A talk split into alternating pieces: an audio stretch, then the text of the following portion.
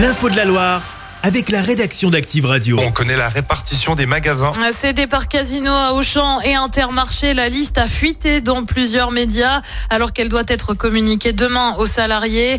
Géant Montieux, par exemple, à Saint-Etienne, irait à Auchan. Idem pour celui de Saint-Galmier. En revanche, les magasins de la Ricamarie, Feur, Rouen ou encore Saint-Just-Saint-Rambert, eux, passeraient sous pavillon des mousquetaires.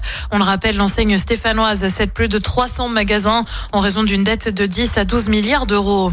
L'actu, c'est aussi ce drame ce matin en Ariège. Une femme est morte lors d'un accident près d'un barrage d'agriculteurs à Pamiers. Elle était membre de la FNSEA. Son mari et leur fille de 14 ans sont grièvement blessés. Une voiture a foncé en direction du point de blocage. Les trois occupants ont été placés en garde à vue. Le ministre de l'Agriculture est attendu sur place dans la journée. Les agriculteurs qui font entendre leur colère après le blocage de Lactalis la semaine dernière à Andrézieux. Ils occupent l'A7 ce matin à hauteur de Chana, à la limite entre la Drôme et d'Isère. Euh, conséquence, l'autoroute est bloquée dans les deux sens depuis 4 heures ce matin. Les syndicats ont été reçus à Matignon hier. Ils ont indiqué qu'il n'y aurait pas de levée des actions sans décision concrète du Premier ministre. Ils conservent la majorité. Du côté du conseil municipal, mais 10 élus lâchent Gaël Perdriau en cause les deux nouvelles mises en examen du maire stéphanois dans l'affaire dite de la vidéo intime.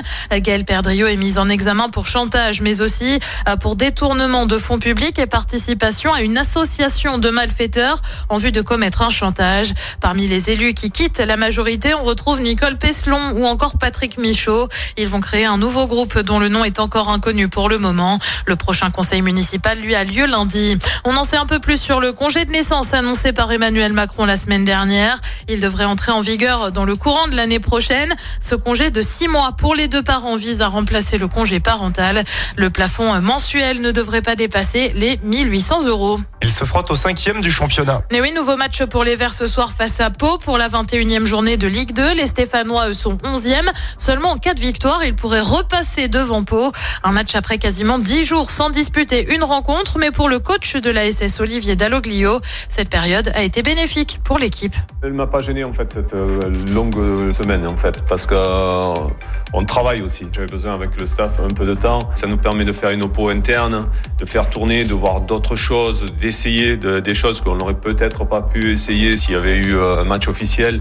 Notre problématique, c'était la, gestion du temps parce que c'est long et qu'on euh, ne peut pas s'entraîner tout le temps, tout le temps, tout le temps. Et qu'à un moment donné, il faut aussi que les joueurs se vident un peu la tête. Mais par contre, après, ça a été très intensif, soit sur le terrain, soit dans la salle vidéo, pour essayer d'avancer rapidement sur, nos principes de jeu. Donc ce temps-là était, était important et on en a bien profité. Et le coup d'envoi ce soir, c'est à 20h45. À noter qu'Anthony Briançon, capitaine des Verts, et Nathanaël beaucoup font partie du groupe.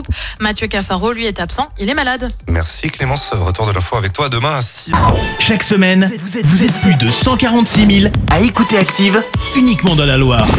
L'actu locale, les matchs de la SSE, les hits, les cadeaux, c'est Active. Source Médiamétrie, IR local, habitude d'écoute en audience semaine dans la Loire des 13 ans et plus, de septembre 2021 à juin 2023.